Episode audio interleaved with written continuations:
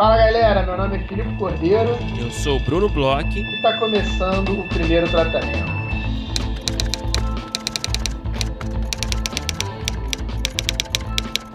Fala, Brunão! Tudo bem? Fala, Filipe Cordeiro. Tudo bem? E com você? Tudo ótimo, Brunão. Chegamos aí na nossa última semana das inscrições da rodada de negócios. É, inscrições aí que estão bombando. Não só os inscritos, que são muitos, mas esse ano a gente conseguiu também um número grande de players aí. É, já estamos é, com todos nos sites, já desde as últimas semanas. Uhum. E estamos ansiosos aí, né, para começar os trabalhos de, de mandar os projetos, começar a organizar tudo para receber a galera nas reuniões, né, Bruno? Exatamente. Estamos aí com a segunda edição maior, melhor.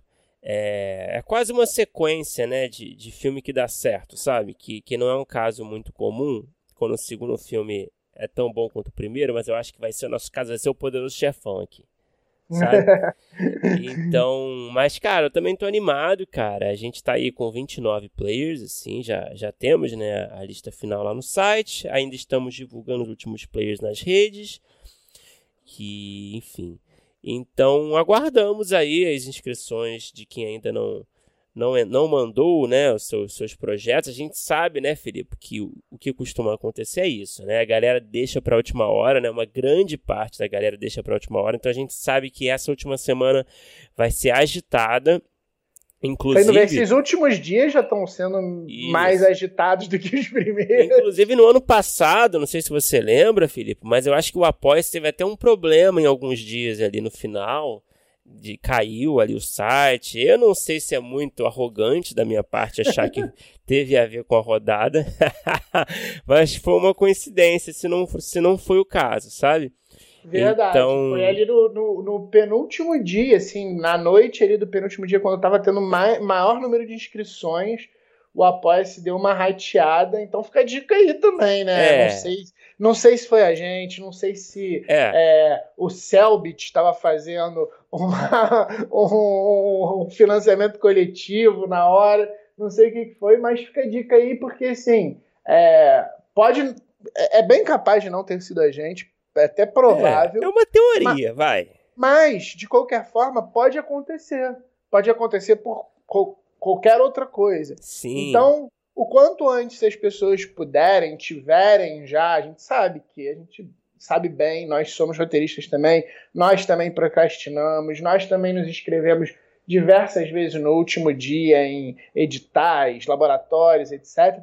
Mas fica aí a dica. Se puder se inscrever antes, sempre é mais seguro, né, Bruno? Isso. Lembrando que até dia 23, né, até terça-feira, então até o final do dia, né, mas é isso, não tente não deixar pelo menos, né, para a última hora, tente fazer tudo com alguma antecedência, que sempre vai valer a pena no final. E além da rodada, a gente também tem mais um evento na semana que vem para apoiadores. A gente vai ter aí mais uma edição do primeiro tratamento com vida, anunciando aqui. Na verdade, em primeira mão, não posso dizer porque a gente já anunciou no grupo para apoiadores, no grupo fechado no Facebook. Se você é apoiador e ainda não tem acesso ao grupo, ainda não recebeu o convite, você entre em contato com a gente, por favor, que pode acontecer no primeiro tratamento podcast@gmail.com.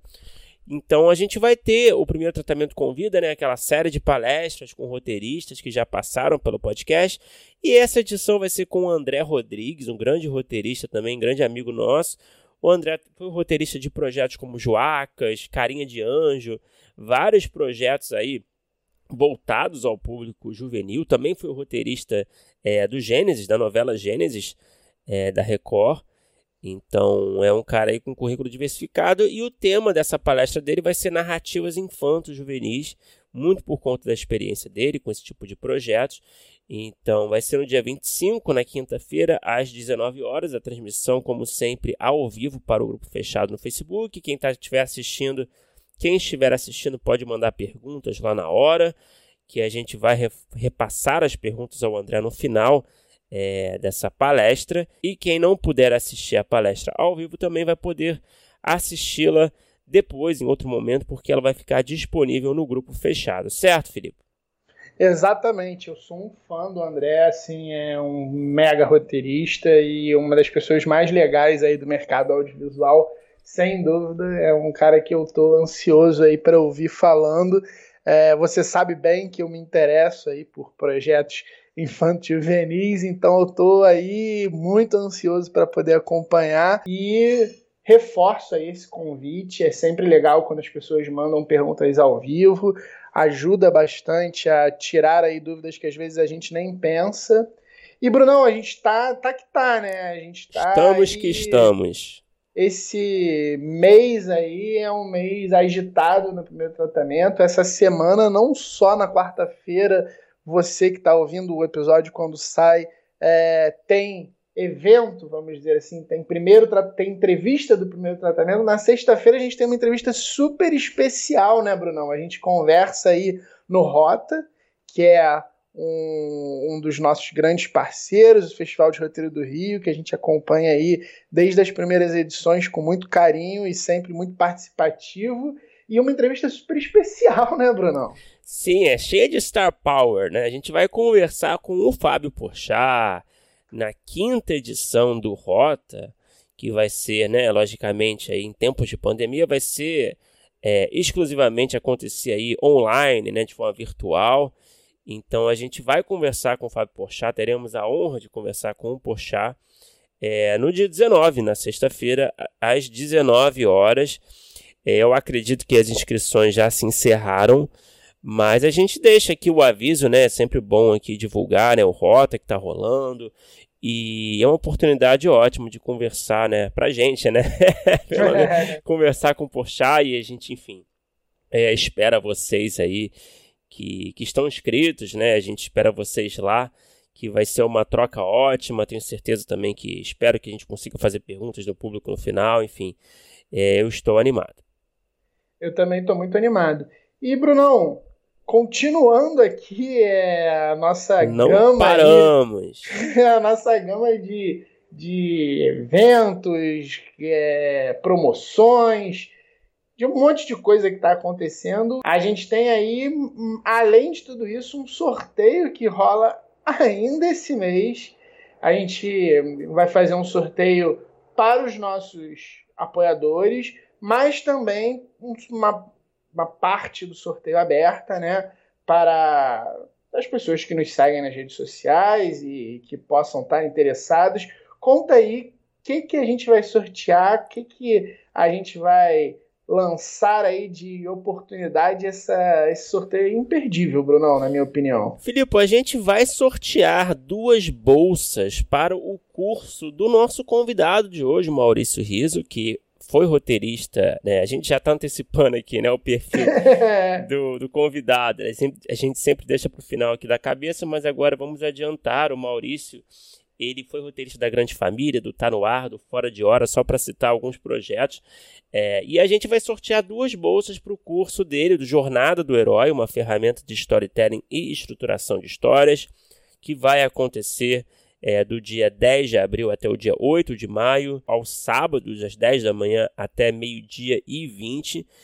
Cara, é, eu não fiz esse curso, mas eu já fiz outro curso que eu acho que eu até comento na entrevista com o Maurício no final do ano passado, um curso sobre a lógica por trás do humor, que eu adorei, cara. Eu recomendo para todo mundo aquele tipo de curso que que, que aborda técnicas, né, da escrita de humor, né, que sai muito, a gente, a gente sempre, né, como roteirista, né, Felipe, a gente sempre é, aprende técnicas mais gerais de dramaturgia, mas o humor é um pouco deixado de lado muitas vezes, né? Acaba sempre ficando mais uma coisa mais instintiva por parte do roteirista que escreve, né? Uma, uma coisa mais de, de feeling, né? Então esse curso que eu fiz foi ótimo porque ele trouxe técnicas para a gente usar no dia a dia e, e, eu adorei, cara. Então eu acho que esse curso sobre a jornada do herói, é, que é ali um tema, né, pilar aí para qualquer roteirista, tenho certeza que vai ser ótimo. O Maurício tem uma ótima didática. E a gente vai sortear aí duas bolsas, né? Como o Filipe falou, uma bolsa para apoiadores exclusivamente. Então, é, quem for assinante da faixa Divino Amor ou de faixas né, superiores já está concorrendo automaticamente a essa bolsa. E também a gente vai sortear uma bolsa para é, uma bolsa aberta né, nas nossas redes sociais para qualquer pessoa que quiser participar naquele esquema de sempre, né, marcando dois amigos, curtindo é, a, nossa, a nossa página, curtindo a página lá do Maurício Riso. E o sorteio vai começar a partir de quinta-feira, né? A gente vai postar na quinta-feira esse sorteio. Então fique ligado aí no nosso Instagram para participar. Que olha, se você for contemplado aí com a bolsa, tenho certeza que vai ser uma ótima oportunidade. Exatamente, quinta-feira, dia 18 de março, aí, para quem estiver ouvindo no futuro, é bom saber. e, e, cara, eu acho que é um mega curso. Quem for aí seguir, quem tá até aqui, com certeza vai seguir para entrevista. Vocês vão ouvir como que o Maurício é um cara que domina a técnica, que conversou com a gente bastante sobre humor, sobre outros gêneros também, porque cada vez mais ele tem se interessado por outros gêneros. É um cara que é, sabe escrever muito bem, pensar a escrita muito bem, contou pra gente processo, experiência. É, foi uma conversa assim excelente e eu fiquei fanzaço dele. É, Tô vendo aí todos os cursos dele que abrem, porque eu fiquei com inveja sua, Brunão, de ter feito esse curso e na época eu não estava podendo fazer, então eu só fiquei encantado aí por tudo que a gente conversou e todo esse papo que a gente teve com ele. É, foi muito bom. Espero que vocês curtam aí o papo como foi bom pra gente gravar, né, Brunão? Bora escutar.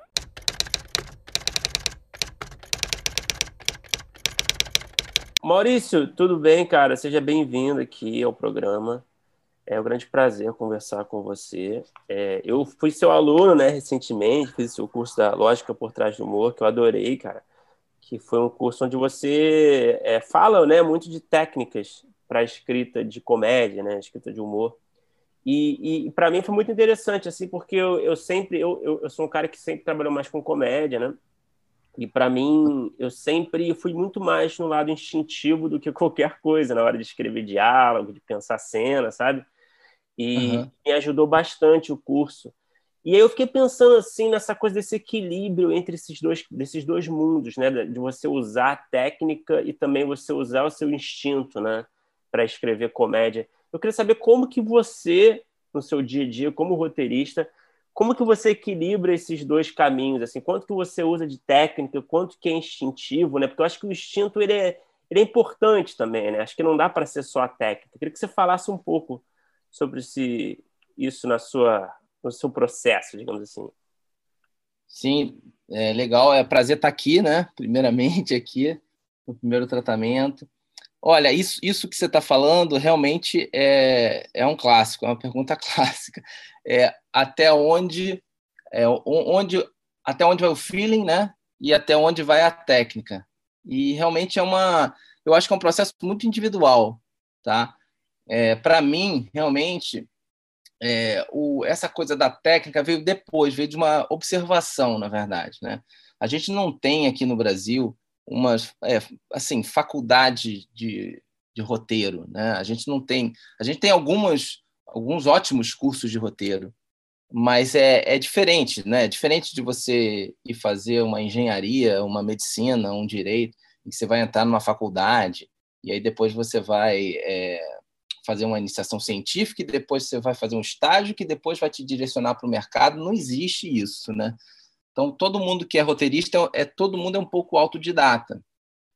E aí, você é, tem que meio que ir pegando né, é, os fundamentos meio ali enquanto o trem está andando já. Então, então assim, é, eu eu comecei essa história de escrever muito intuitivamente e depois trabalhando, né, fazendo roteiros todos os dias, e, e tendo ótimos mentores, você vai aos poucos você vai começando a entender o que é uma, a técnica do humor. Então, assim, é, eu fui, na verdade, foi todo um trabalho que até o, o, é, o, o, fruto desse trabalho foi o curso que, que, esse curso aí que você, você fez, né, a lógica por trás do humor, que é justamente é, essa, o resultado dessa observação porque a comédia, por muito tempo, ela sempre ficou restrita ali no terreno do, do timing, do feeling, mas não, não tem exatamente é, muitos parâmetros técnicos, né? E, e, com o tempo você vai vai localizando, vai vendo que a pessoa ri, qual é o motivo da pessoa rir. Então ela está associada à transgressão, à, à contradição, e, então uma série de coisas que você vai percebendo. E imagino que todo mundo que trabalha com humor passe por isso.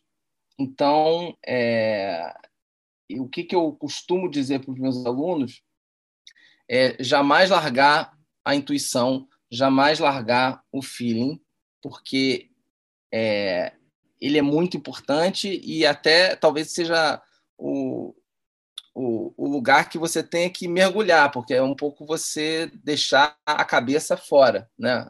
o mental para fora, e, e, vai no, no, no, timing, vai no, vai no, vai, vai, vai em você é, é, captar é, o que faz as pessoas rirem, mas não de uma forma é, é, cartesiana. E num segundo momento, que é aí que eu acho que, que a técnica te ajuda demais, é, é você olhando um, né, um, o seu trabalho. Né? Pô, eu fiz, eu fiz essa piada, eu fiz essa situação cômica.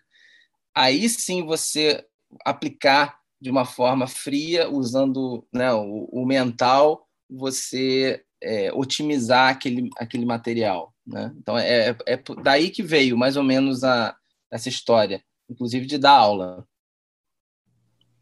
Maurício, eu vou aproveitar que a gente começou então um pouco nesse lado mais acadêmico e eu vou aproveitar uma pergunta até que a gente tem um grupo fechado de apoiadores e um dos apoiadores fez aqui e antes eu vou até fazer uma, meio que uma introduçãozinha, que era uma coisa que eu já estava pensando em perguntar de certa forma.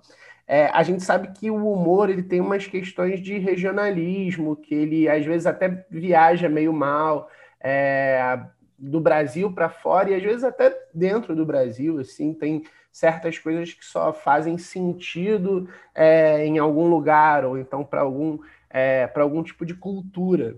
E aí, é, o, o, Marcelo Albuquerque ele pergunta quais são as principais é, particularidades na construção das narrativas de comédias nacionais e o que as diferenciam das estrangeiras. Você consegue notar quais são essas diferenças? Olha, é, eu, eu, nunca parei para pensar nisso, é porque assim, é, grande parte do que a gente vive é, é, transpõe barreiras é, de país, né? Então, assim, o né, relacionamento, alguma coisa, né? O, cara tem uma, uma, uma, parada no Tinder, tem certas coisas que são de domínio né, mundial, e tem as outras coisas realmente que são. Né, é, é difícil, por exemplo, é, eu, eu explicar ou fazer algo engraçado, por exemplo, no carnaval do Rio de Janeiro, por exemplo sei lá, ou, ou, ou fazer, ou tentar fazer essa piada na Dinamarca. Então, eu acho que isso tá, tá, é muito claro. Eu acho que a gente tem realmente uma, uma carga de, de vamos dizer, de, de vivência é, que está restrito realmente ao nosso país, é, pode estar tá restrito ao nosso estado, pode estar tá restrito à nossa cidade, pode estar tá restrito ao nosso quarteirão. O que eu acho, o, que a gente tem que é, ficar ligado é, às vezes, algo transcende essas, é, esses territórios. Né?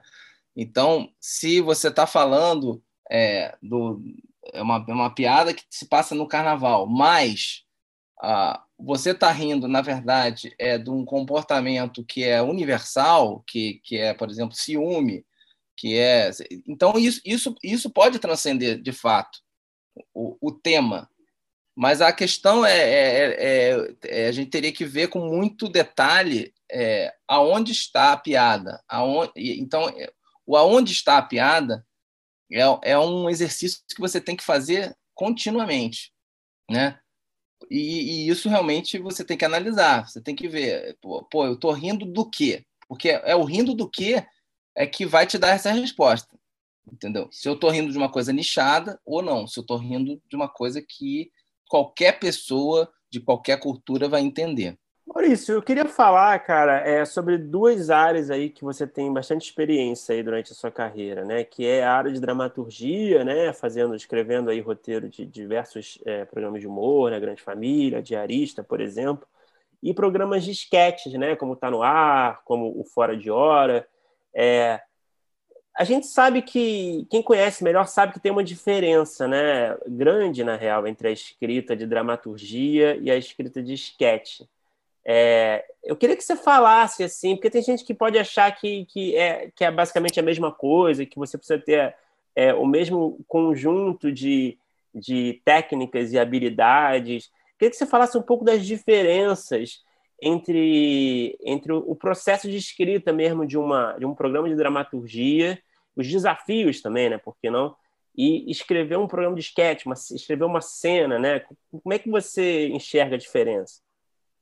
É, isso, isso é uma, é uma boa pergunta, porque muita gente encara como sendo, né, eles estão no mesmo saco, e não estão, realmente, de fato. E eu também descobri isso é, da pior maneira possível. Eu, foi meu primeiro dia na família, e eu cheguei com uma, uma, uma cabeça toda de, em cima de esquetes, não sei o quê, e e na primeira reunião de pauta, eu cheguei com a ideia do que o Agostinho podia roubar, é, sei lá, roubar um objeto, não sei o que, banana.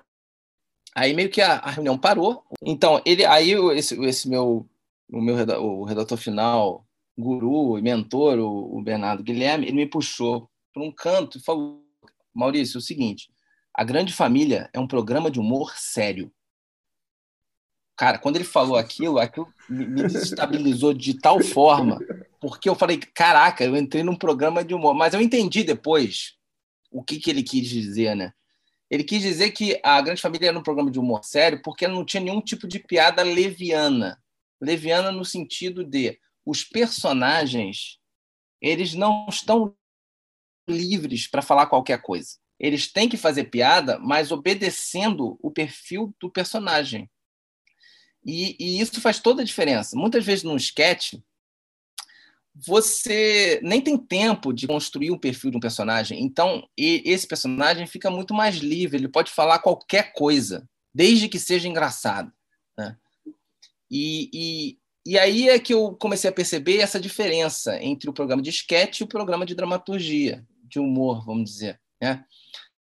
Porque no programa de sketch, você pode ver qualquer esquete, está no ar, Porta dos Fundos e tudo. Você não tem tempo de, de construir um perfil de personagem super amarrado. E muitas vezes a graça no sketch está em você ser nonsense. Então você pode falar qualquer coisa. O compromisso com o espectador é ser engraçado. Né? É a mesma coisa quando você vai ver um filme classicão desses aí, qualquer, um Aperte os Cintos Pilotos Mil, qual que eu preciso ver aí? É, né? É, aquilo existe para fazer você rir apenas. E aí você pode chutar a realidade da forma que você quiser. Você pode botar um, um, um personagem falando algo que não necessariamente corresponde ao, ao perfil de personagem. E a gente está é, o compromisso com o espectador é fazer rir. Então é isso que eu, que eu comecei a entender em relação a sketch e em relação ao, a, a dramaturgia, eu comecei a perceber que na dramaturgia você não quer apenas fazer rir, você quer contar uma história. Então, quando você quer contar uma história e fazer rir ao mesmo tempo, é, você meio que parte para é meio que sai do futebol de campo vai para jogar jogar um futebol de salão. Aí você trabalha outros fundamentos, uhum. né? Então, é, você continua fazendo um programa de comédia, mas é, é, diferente, porque quando você tem, quando você quer contar uma história, para que uma história seja crível, os personagens têm que apresentar um, um perfil coerente. Né? Então, foi isso que ele estava me explicando. Ele falou assim: olha só, Maurício, o Agostinho, ele jamais vai fazer, vai roubar um objeto, por quê? Porque ele não ele é um cara confuso.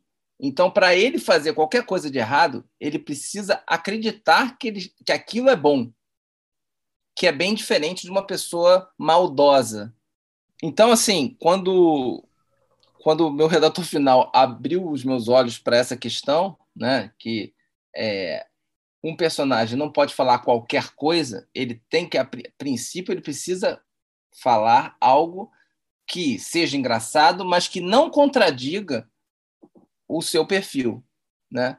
Então, aquela coisa, a gente escrevia para o Lineu, a gente sabia que ele tinha, o que ele tinha que falar tinha que ser engraçado, mas aquilo não podia fugir vamos, da, do, é, fugir daquilo que a gente espera do Lineu. Mesma coisa com a Nenê. Mas então o, o barato foi realmente ter observado que são, quando, quando a gente está lá na dramaturgia, é, a gente tem que buscar realmente, quando você está fazendo um programa com uma grande família, você tem que buscar algo engraçado, mas ao mesmo tempo aquilo não pode de forma alguma contradizer o perfil do personagem. Então, por exemplo, o Agostinho, o, né, o Agostinho, o Lineu, a Nenê, eles não podem dizer nada que vá contra é, o perfil de personagem deles. Por mais que aquilo seja engraçado, por mais que aquilo seja mais engraçado, inclusive, como, é, como piada. É, então, realmente, a dramaturgia ela dá uma limitada um pouco maior do que a, um programa de sketch. E por quê? Por um motivo muito simples, porque você está não só contando piadas, mas você está contando histórias. E quando você conta história, aquela história precisa ter credibilidade. Eu acho que o mais importante, sim, de tudo é os, os personagens, eles não têm a liberdade de falar qualquer coisa. Eles precisam ter uma coerência e é isso que vai dar credibilidade para a história. Então, realmente, é, resumindo a missa, você tem o, o, os programas de sketch, que o compromisso é fazer rir, então você pode realmente investir num diálogo absurdo, você pode falar qualquer coisa, desde que você seja engraçado. E você tem, do outro lado, o programa de dramaturgia, de humor, que ele não, não só precisa ser engraçado, ele precisa é, contar uma história. E a história só vai funcionar se ela tiver credibilidade. E essa credibilidade vai ser construída por esses personagens, por esse perfil desses personagens é, extremamente coerentes, né?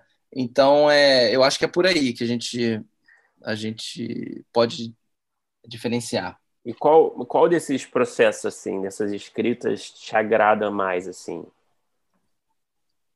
Ah, não. Aí, aí eu, eu, eu não quer fechar muito... portas, né? é.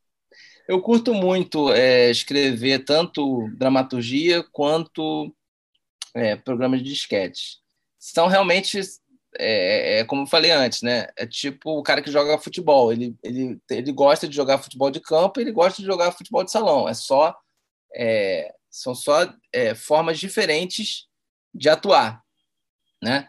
É, agora, eu tenho muito interesse e já e já já estou trilhando também esse caminho, quer dizer, cavando, na verdade, que é também a dramaturgia pura, não necessariamente com humor, porque eu também gosto. A dramaturgia ela é, ela é muito, ela é, ela é muito cativante, né?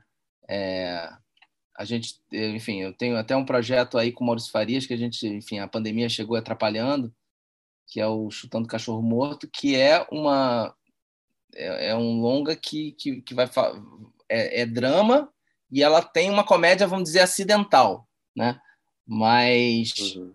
mas seria algo ali é, dentro de um, de um perfil Relatos Selvagens, assim, que você ri, mas você ali tem muito drama, né? E, e a forma como você ri, ela é, é ela vem de um de, um, de uma situação transgressora e que você acaba rindo, mas na verdade é, é de, são de coisas muito sérias, né? De violentas até. Então, quer dizer, mas é, isso, a dramaturgia, ela te dá muito, muito caminho, né? Para você contar histórias mais pesadas. Eu não sei se tem a ver também com, com o fato de eu, de eu estar muito tempo é, escrevendo humor, né? Desde que eu entrei na Globo, é, eu só escrevo humor. Então, assim, também tem isso. Você vai querendo né, brincar de, com outras cores e etc. Ô Maurício, é, sempre que a gente tem roteiristas aqui que também dão aula, que tem bastante contato assim com é, roteiristas mais novos, roteiristas que são é, aspirantes algumas vezes, é, a gente pergunta o que, que eles notam assim de é, principais fragilidades ou assim quando é, tá meio verde. E aí eu acho que a gente nunca teve aqui ou se teve, eu não lembro, porque também já tem algum tempo que a gente tem conversado, um professor que tem essa particularidade do humor. E aí eu queria saber, assim, no perfil dos seus alunos, o que, que você nota, assim, de é, talvez fragilidade, essa coisa do Bruno falar, o que o Bruno falou, de ser uma coisa muito, sei lá, de inspiração, um pouco mais livre, sei, talvez tenha, assim, pessoas que se acha engraçado e acha que dá para escrever humor. O que, que você nota assim das pessoas que estão é, começando, que vão para as suas aulas e, e, que você nota que é, é a diferença para começar a, a entender, é, talvez estruturalmente, começar a desenvolver uma técnica mesmo é, em relação ao aluno e a pessoa que, que começa a entender mesmo do riscado? É, eu, eu, eu acho o seguinte, é, você diz assim, a impressão que eu tenho com relação aos meus alunos, assim, que, por exemplo, querem escrever... É, com a galera que está começando e que, ah, vou, vou escrever humor. E, e aí chega verde, quais são as principais é, fragilidades de alguém que está começando e que tem vontade de escrever, mas ainda não se preparou, vamos dizer assim. É, tem, tem, tem várias, várias questões é, disso que você está falando. É até interessante. É, porque, assim, eu acho que. Primeiro, que existe um medo muito grande de escrever humor. Então, eu acho que os, os alunos que chegam lá para fazer humor são grandes, são valentes, corajosos, e eu super encorajo eles. Porque existe um. Eu, eu acho que, assim, um mito de que para você é, escrever humor você precisa ser engraçado. Então, é, e não é verdade, não é nem um pouco verdade isso. Até porque eu, eu, eu me considero uma pessoa não engraçada. É, e, digo assim, ah, que contradição, você, você, você é um professor de humor. Não, mas é, é porque tem uma diferença em você ser engraçado e você saber ser engraçado. E acho que as pessoas, as, muitas pessoas acham que para você escrever um humor, você precisa ser engraçado. Mas, assim, não é verdade. Né? Claro que, assim, por exemplo, se você me olhar numa, numa uma roda, num, num show e tudo, eu não vou ser aquela pessoa que, que vai estar tá tudo olhando para mim ou contando piada. Não vai ser, eu não sou essa pessoa, né? Vai ser, sei lá, o Porchat. Porchat espirra, eu já trabalhei com ele. Você espirra, você está você tá rindo. Agora, existe também você saber ser engraçado. E você saber ser engraçado, você só precisa de muita observação. É você olhar, pô, por que, que aquela pessoa ali está rindo? E isso sempre me fascinou. Eu sempre é, assisti filmes de humor, seriados de humor, e ficava tentando entender o que, que fazia as pessoas é, gargalharem, rirem. E isso é, isso é uma possibilidade também para a pessoa escrever humor é você saber exatamente o que faz a, a pessoa gargalhar, a pessoa rir. E então, eu, eu, por exemplo, eu não sou a pessoa que vai ser engraçado de improviso. Mas se você me der cinco minutos, eu vou ali, pô, sei lá, vou ali no quarto, sei o quê, vou pensar e tudo, de repente eu, eu vou, vou, vou voltar e de repente eu vou fazer você rir, né? Então, é, esse é, já é um, é a primeira coisa que eu falo, inclusive no primeiro dia de aula para as pessoas que vão lá escrever humor. É, aí a questão de os alunos são muito assim, o perfil dos meus alunos assim é, é muito variado, assim, sabe? Eu não, eu não consigo arriscar é, dizer se pô, é, ele o cara está muito verde tudo. Às vezes tem, tem pessoas, por exemplo, tem muitos alunos é, que hoje estão lá, estão que hoje estão lá na Globo. É, e assim, a gente sabe, assim, tem, tem gente que, claro, tem, tem uma verve já do humor, sabe? É, e, e às vezes é até a pessoa escreve uma crônica, às vezes a pessoa escreve é, é, uma, uma cena e tudo, você, você nota. Agora, eu não acho que seja uma coisa que deva é, limitar as pessoas. As, as pessoas, assim, eu, eu acredito muito no estudo e na observação. Então, a pessoa que não for observadora no humor, aí ela realmente parte sete passos atrás, de trás, porque é preciso é, esse traço, esse traço de a pessoa ser observadora, saber o que, que faz as pessoas rirem, né? E, e, e é muita coisa, gente, que faz a, a pessoa rir. E a gente muitas vezes é, é porque não está só no texto. E isso é uma coisa que eu, que eu gosto de, de falar para as pessoas. É, o humor não está no tom também, num tom de voz. O humor pode estar na, num, numa edição bem feita, né? Então, são muitos. É, são, são muitas possibilidades e muitas ferramentas que você pode usar para tornar algo engraçado. Às vezes é uma trilha. Então, o que eu não vejo tanto meus alunos assim, ah, são muito verdes, assim, ali é, precisam de muita de muita muito trabalho no texto. É no texto, mas é, é elas precisam também é, saber todas as ferramentas possíveis para tornar uma cena engraçada. E muitas vezes as pessoas não sabem. Elas não sabem. Tem um texto bom, mas elas não sabem. Não sabem que às vezes uma reação de um personagem é tão importante quanto a piada. Isso é uma outra coisa que, que as pessoas é, não, não eu pelo menos eu, eu percebo que, que os alunos eles, eles vibram quando eles, eles notam que caramba, não é só contar piada, né? Fazer humor não é só contar piada. Tem toda uma é, um, um, cuidado com a reação da, da pessoa que está né, é, ali na cena. É, tem toda uma questão de enquadramento às vezes, às vezes uma questão de trilha, às vezes uma questão de tom. Então é muita coisa.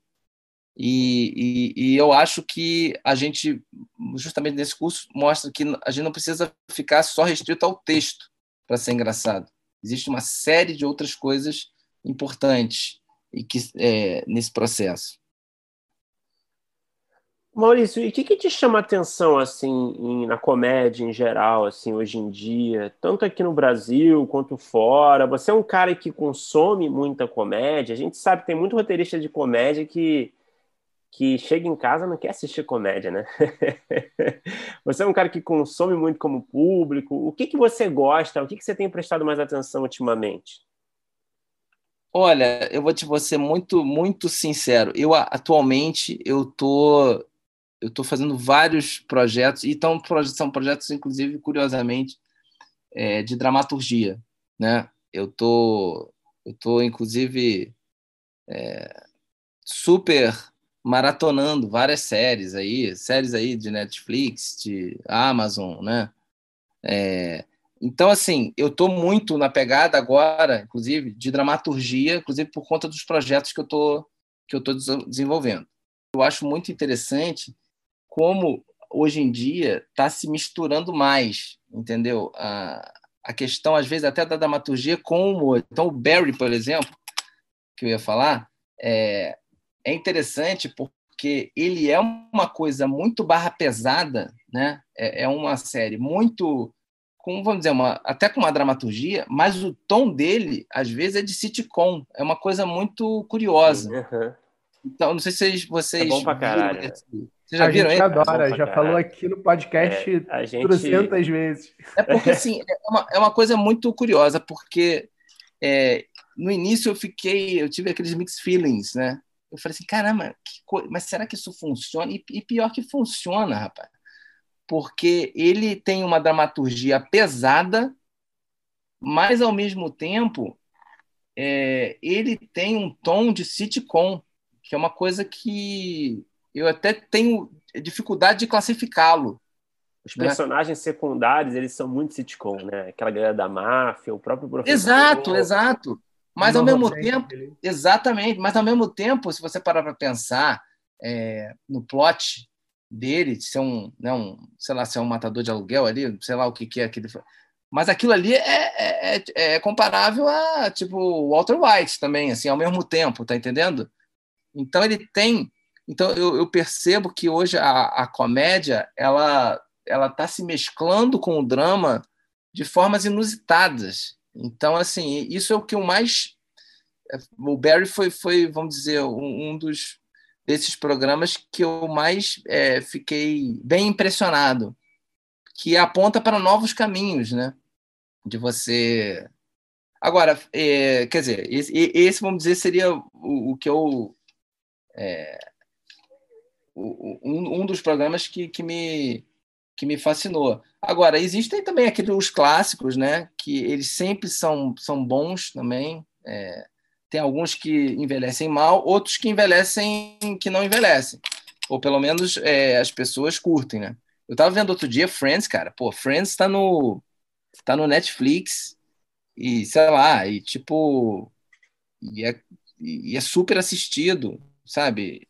E tem outras coisas que não, sabe? Tem tipo... alguma coisa que envelheceu mal, assim, que você pode citar?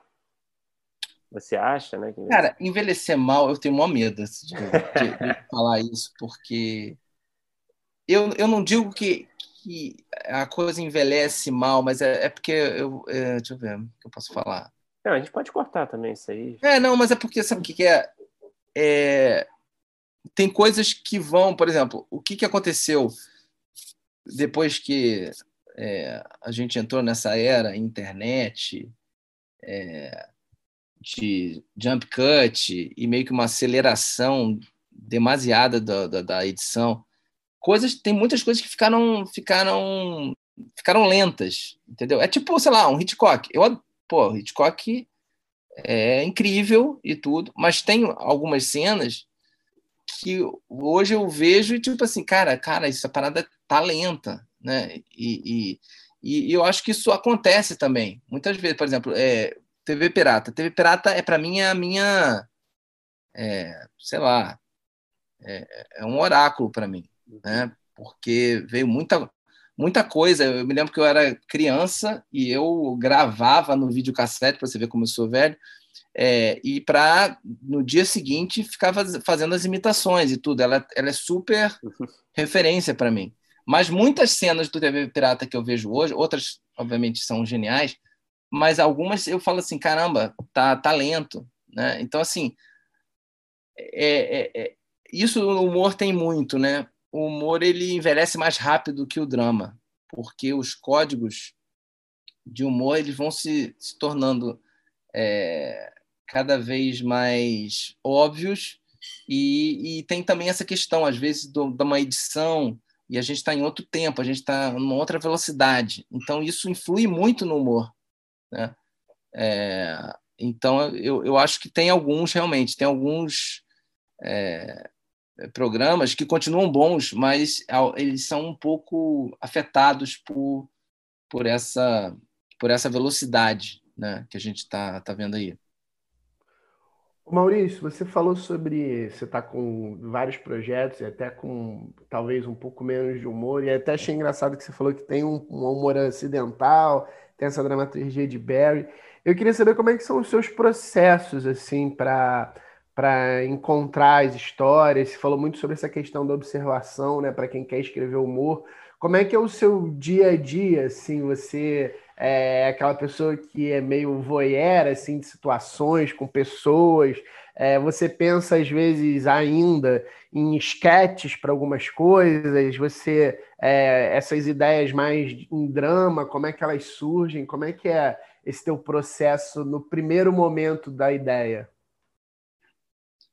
Cara, então, processo de criação é uma coisa que me fascina tanto que eu até tô querendo abrir uma sala lá no Clubhouse para falar disso, assim, porque é, eu acho incrível, porque o processo de criação é, é, ele é muito, eu acho, individual, assim, tem gente... Agora eu posso falar do meu, meu processo, meu processo de criação. É, eu, para é, para escrever uma piada, a gente não precisa de muito, quer dizer, de muita coisa. A gente, é, a gente realmente tem menos trabalho, né? Então, por exemplo, minha, meu processo de criação no, está no ar é completamente diferente do meu processo de criação escrevendo um longa, completamente diferente, né? É, agora, eu aprendi demais na realmente a dramaturgia, eu aprendi demais na Grande Família, né? É, foram meus dois mentores, quer dizer, Marcelo Gonçalves e Bernardo Guilherme, eles eu aprendi de fato a escrever dramaturgia. E eu acho que eles herdaram isso muito também do, do Cláudio Paiva, né? É, então, é, tinha uma a, a, a, o processo de criação, né? Do ali do da, da grande família, ele era muito metódico, mas funcionava demais, que era a escaleta. Assim, a escaleta ela regia o programa. Então, assim, a gente ficava 80% do tempo é, fazendo a escaleta e, vamos dizer, 20% é, fazendo os diálogos. Então, era muito tempo a gente em cima da história. Então, a gente fazia, e faço até hoje, né? Isso é uma coisa que eu herdei da Grande Família e, e levo para os meus longas, é, para as, as séries que eu estou criando, que é você mapear primeiro, mapear com os acontecimentos e aos você vai vai vai construindo, né, uma uma narrativa em cima de causa e efeito, né? E, e, e, a, e a partir desse mapa você migra para uma escaleta que já você ali já começa a apontar alguns diálogos, mas ainda é uma escaleta porque você só está falando o que vai acontecer na cena e depois disso, aí sim você, você parte para o diálogo. Eu sei que muita gente é, começa já do diálogo. Tipo, a pessoa pensou num seriado, por exemplo, não sei se eu, eu ouvi falar que, por exemplo, Alexandre Machado, Fernanda Young, né? enfim, quando eles faziam os normais, é, já iam no, no diálogo, mas eu nem sei se é isso, mas assim, eu sei que é, muita gente faz desse jeito, já, já vai escrevendo o diálogo eu eu tendo a, a para mim, vamos dizer, eu, eu gosto mais do, da questão da, da, da escaleta, de você botar, fazer a, a história, enxergar ela, para depois você você escrever o diálogo. E eu, e eu acho isso interessante pelo, pelo seguinte motivo. Muitas vezes a gente é seduzido pelos diálogos. Então, você faz um diálogo maravilhoso, super é, bem escrito, né? Para você depois se desfazer dele é muito difícil.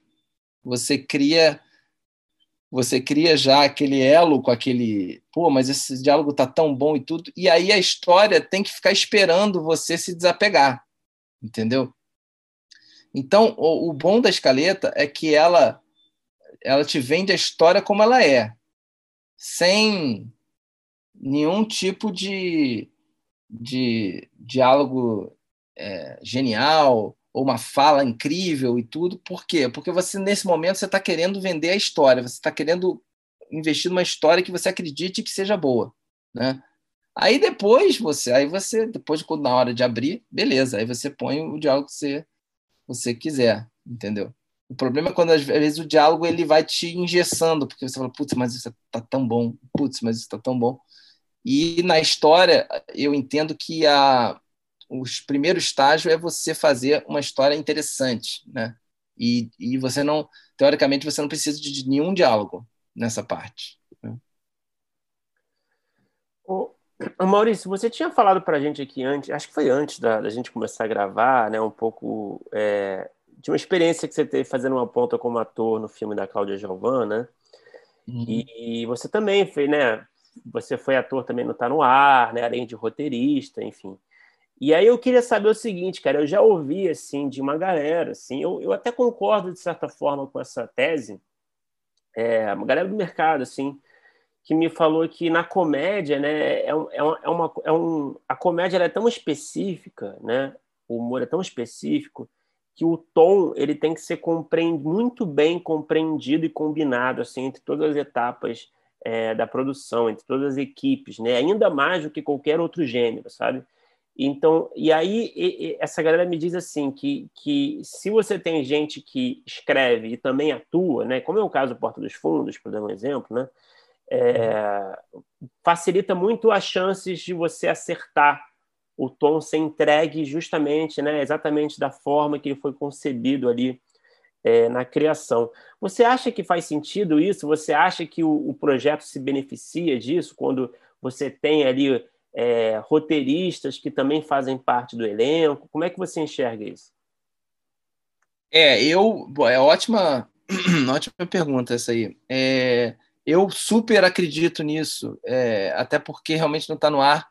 A gente a gente tinha esse esse trânsito livre em todas as etapas, né, da produção do texto. Você você escrevia é, e depois a gente lá no, no set a gente muitas vezes até corrigia ruídos ou é, às vezes era um detalhe de figurino, às vezes é um, um detalhe do cenário que atrapalhava a piada, né? Então, é, e, e, e, é realmente muito, foi muito legal essa experiência, porque eu pude perceber como é fácil errar no humor, como você mesmo disse, por causa dessa questão do tom. É, o roteirista é, foi por muito tempo aquela pessoa que apenas escrevia de casa, né? E mandava o texto para a produção, né? É, e isso é muito ruim quando a gente a gente vai até a página 2, entendeu? Que era, o, que era o que eu acho que, que acontecia. Por quê? O, o, você só domina o texto, né?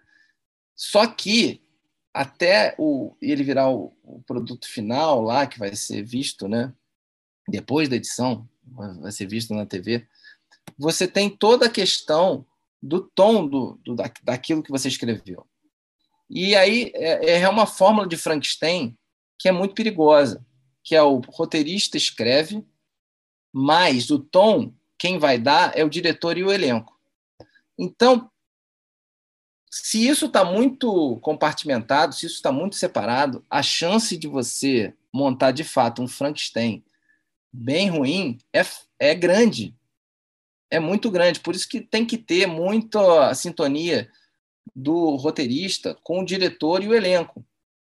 Porque muitas vezes o que o roteirista pensou, quando vai para o diretor e o elenco, que são, são vamos dizer, as instâncias que dominam o tom dessa comédia, é, você vai, você, se, se, se isso não tiver bem sedimentada essa comunicação, a coisa vai cair, a coisa vai ficar ruim. Então, é... eu sinto muito isso em longas assim de comédia assim nacionais assim para dar um exemplo, eu acho que costuma acontecer. Não sei se você sente isso. É, eu sinto, eu sinto é, em vários lugares. Vou te dizer que às vezes não é só na comédia, mas eu concordo com você que na comédia talvez isso fique mais evidente, porque é, tem uma coisa muito é, curiosa, né, que acontece, eu já percebi, porque eu já fiz vários é, programas de humor, que quando você faz um programa engraçado, um programa de humor, todo mundo quer fazer graça na sua, né? É, é, todo mundo quer fazer graça. Então, assim, o, o figurinista quer fazer graça, é, o cara do cenário quer fazer, fazer piada, é, sabe? É, o diretor quer que você. Então, assim, quando todo mundo quer fazer graça, é, aí você já está ali é, é, quase, quase naufragando. Porque justamente você precisa, muitas vezes, a piada, você precisa de ter uma normalidade em volta para que a piada seja o contraste àquela normalidade e muitas vezes não é. Então as pessoas acham que o, o estar em um programa de humor, por exemplo, o figurino tem que ser engraçado, né? Então e não é. Então assim, e só complementando com a outra pergunta, por que que era tão importante ou por que foi foi tão é, é legal é, você ter atores, autores ali no Tá No Ar? Porque a gente fazia um leve trás da redação e, ao mesmo tempo, a gente podia chegar lá e falar: ó, isso aqui não, não, não pode, entendeu? Eu lembro até de uma piada, até que, acho que até o Bruno vai lembrar lá da, da, da aula que eu, que, eu, que eu comentei, eu tinha que fazer uma cena em que eu era um âncora, e aí eu estava numa bancada, né? E a piada era algo que eu ia falar, né? Quando eu cheguei lá no, no camarim, no, no, no estúdio, aí eu vi uma uma peruca, sabe, com um topetaço, assim, sabe, uma peruca muito, tipo, uma, uma peruca com subtexto eu vou ser engraçado, né? E aquela peruca derrubava a piada. Porque para aquela piada funcionar, é, você precisava acreditar que eu era o William Bonner, que eu era um cara normal, num tom específico, e o que eu ia falar é que era a transgressão. Só que eu botando aquela piada, aquela piada, aquela peruca, eu botando aquela peruca na cabeça, eu estava praticamente dizendo, gente, eu vou ser engraçado, hein? Que é outra é, desgraça no humor quando você antecipa a piada. É como você chegasse e falar assim, cara, eu vou contar uma piada e ela é muito engraçada. E quando você faz isso, todo mundo sabe, né? Você derruba 70% da graça. Uhum. Então, é, é, é, exatamente esse efeito, só que de uma forma visual.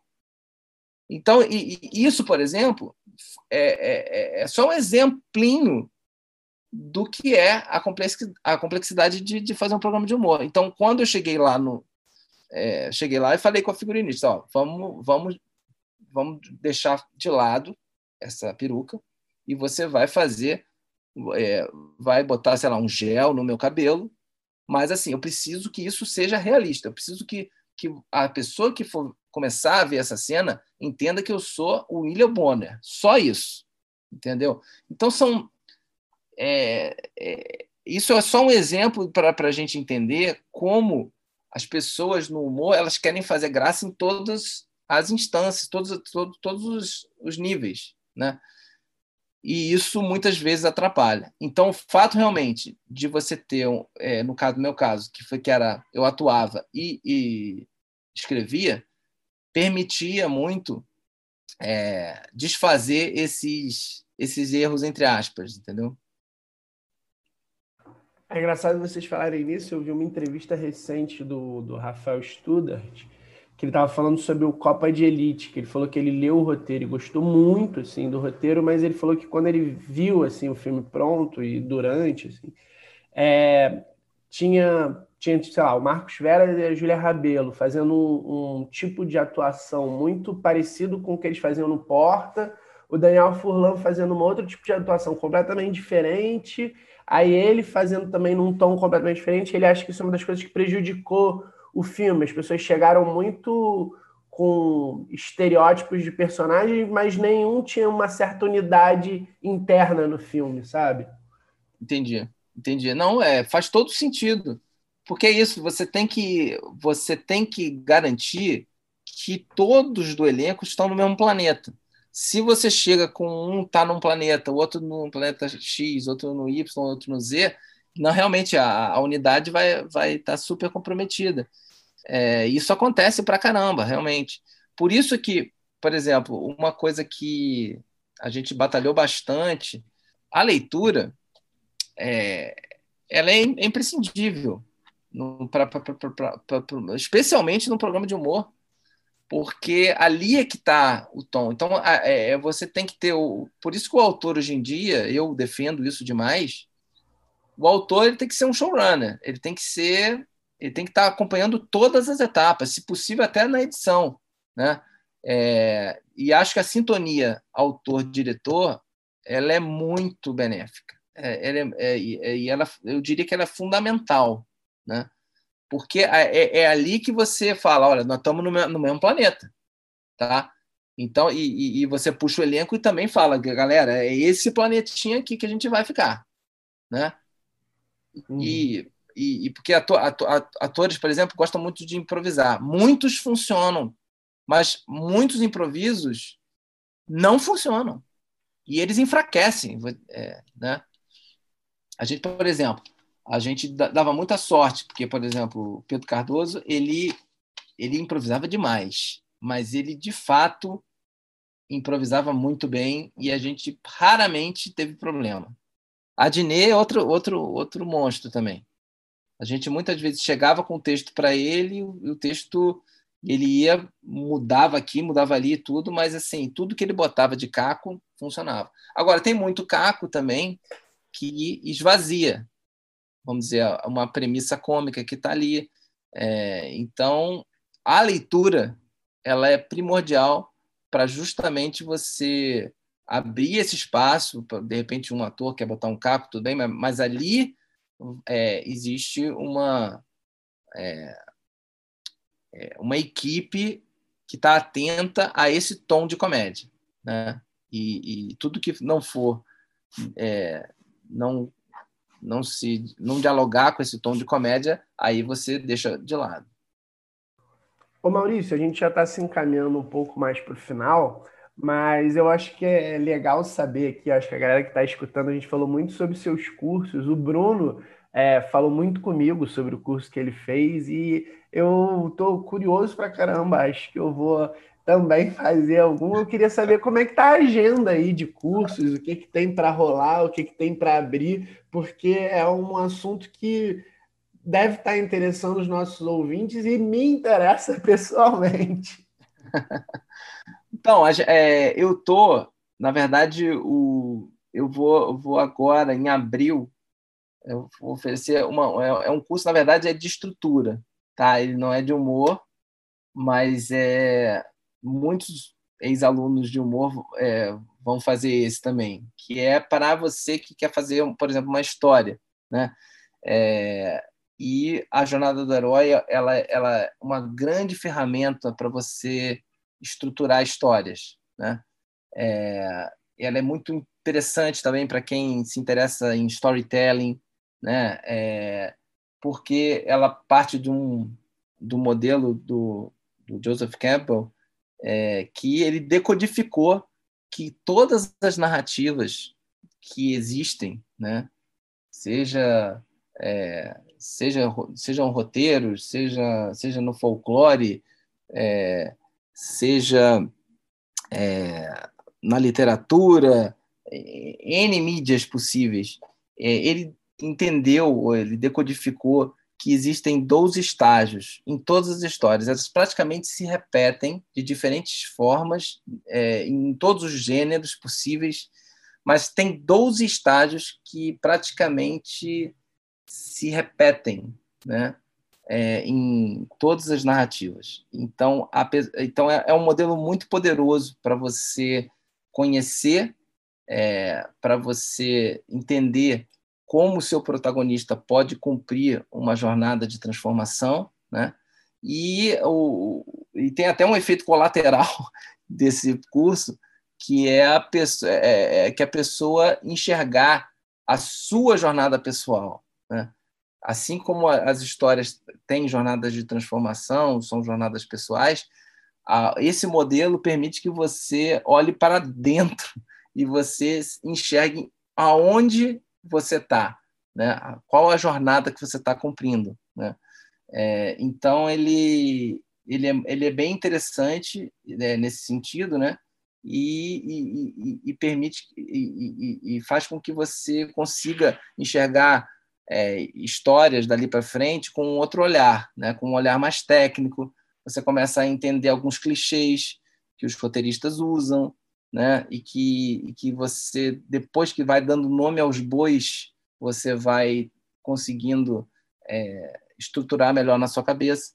Então é o próximo curso que eu vou que eu vou oferecer, é, né? E vai ser a partir do dia 17 de abril, vão ser cinco sábados, é, de 10 a meio-dia e meia né? E aí convido vocês e tudo. Aonde que tem pra... as informações? Tem no, no Instagram? Do... Bom, a gente vai lançar, na verdade, estou falando isso em primeira mão, né? E tudo, a gente vai é, vai lançar isso a partir de segunda-feira, né? O, o, flyer e, e vai ser um curso online, né? E, e é isso aí. A gente a, a divulgação começa segunda que vem. Pô, que show, hein, Maurício? Que show, cara. Eu fiquei, assim, eu adorei o curso que eu fiz contigo, super recomendo. Acho que você é um puta professor. E, cara, Maurício, é... a gente tem um bloco final, é, que a gente faz as mesmas perguntas, né, para todo mundo que, que, passa por aqui, umas perguntas mais, mais diretas, digamos assim. Então vamos hum. lá.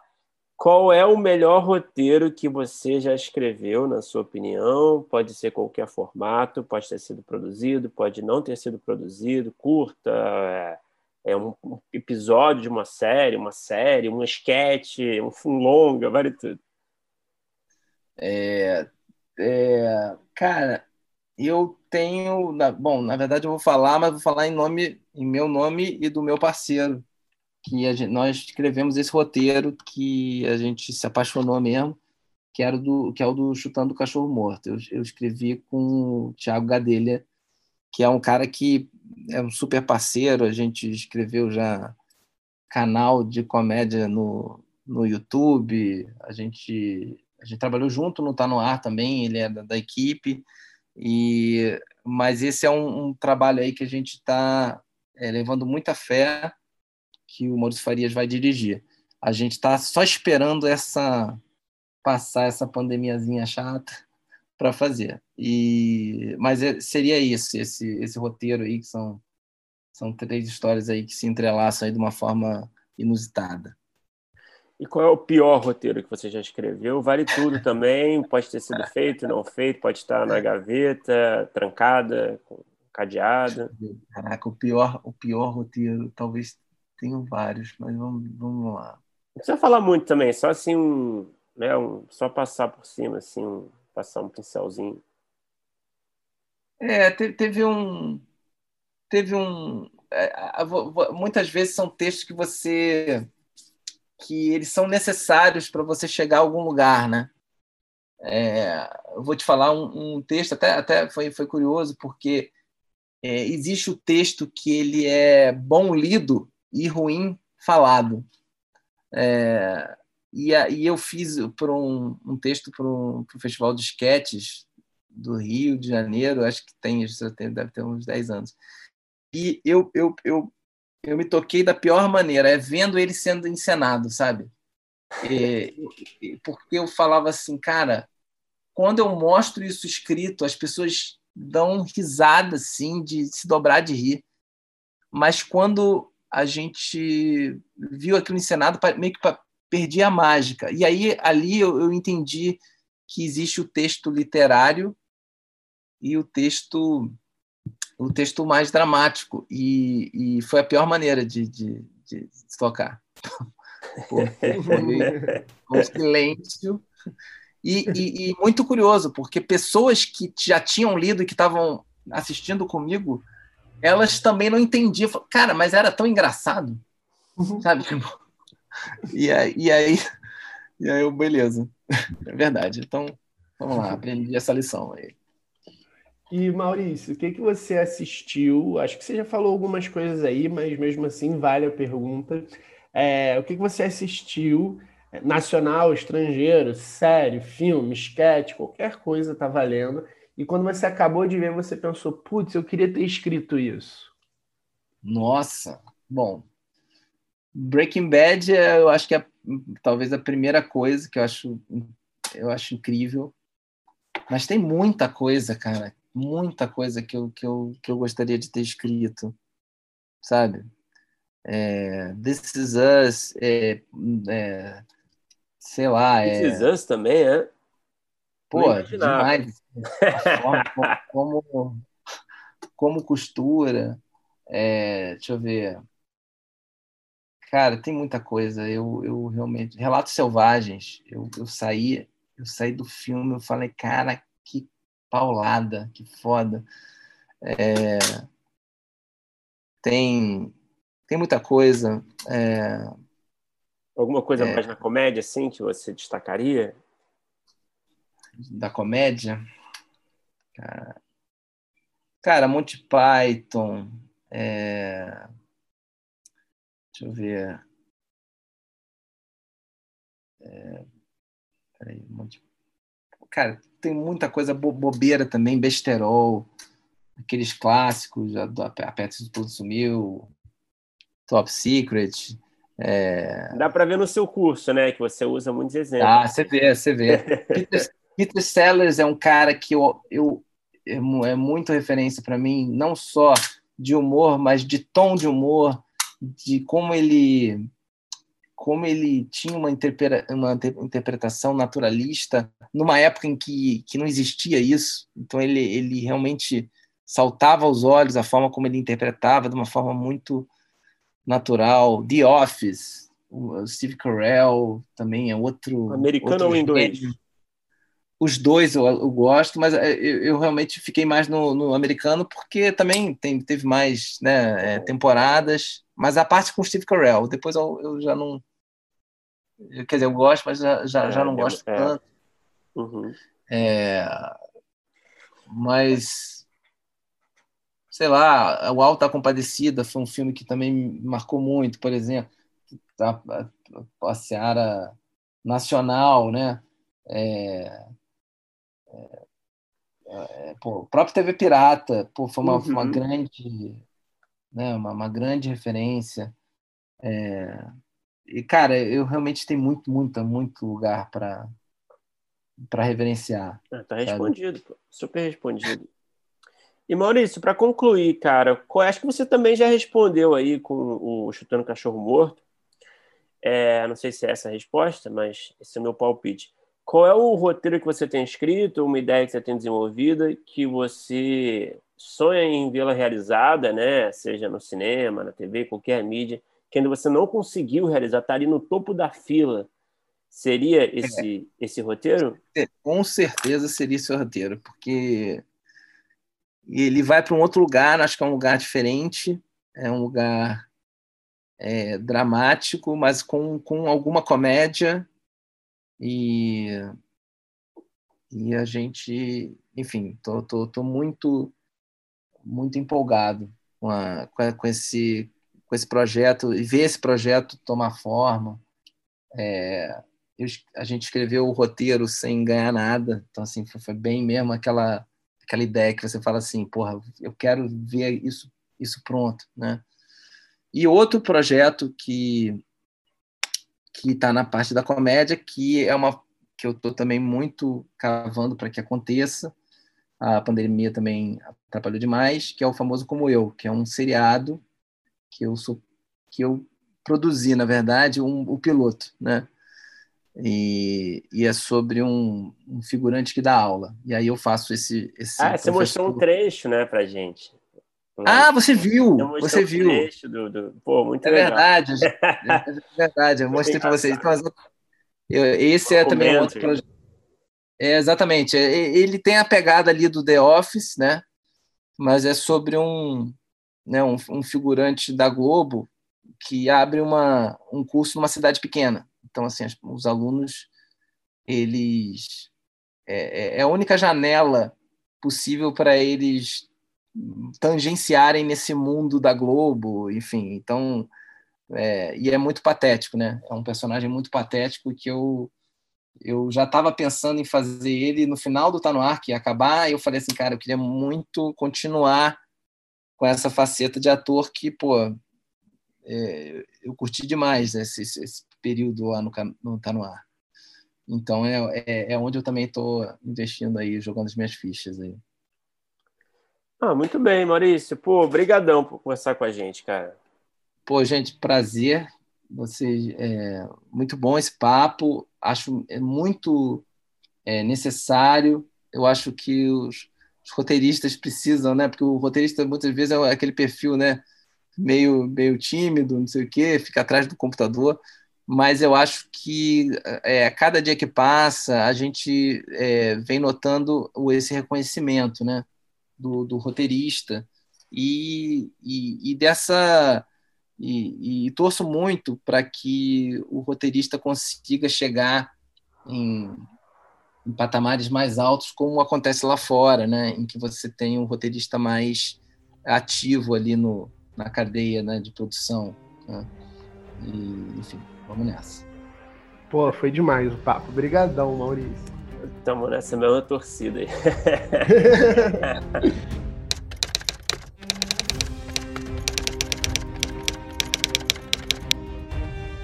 Opa, chegou até aqui? Muito obrigado por escutar. Não se esqueça de assinar o feed do primeiro tratamento no seu agregador de podcast favorito. Comentários, sugestões ou em busca de consultoria para o seu roteiro? Mande um e-mail para primeirotratamentoPodcast.gmail.com que responderemos assim que puder. Já ouviu falar da nossa campanha no Apoia-se?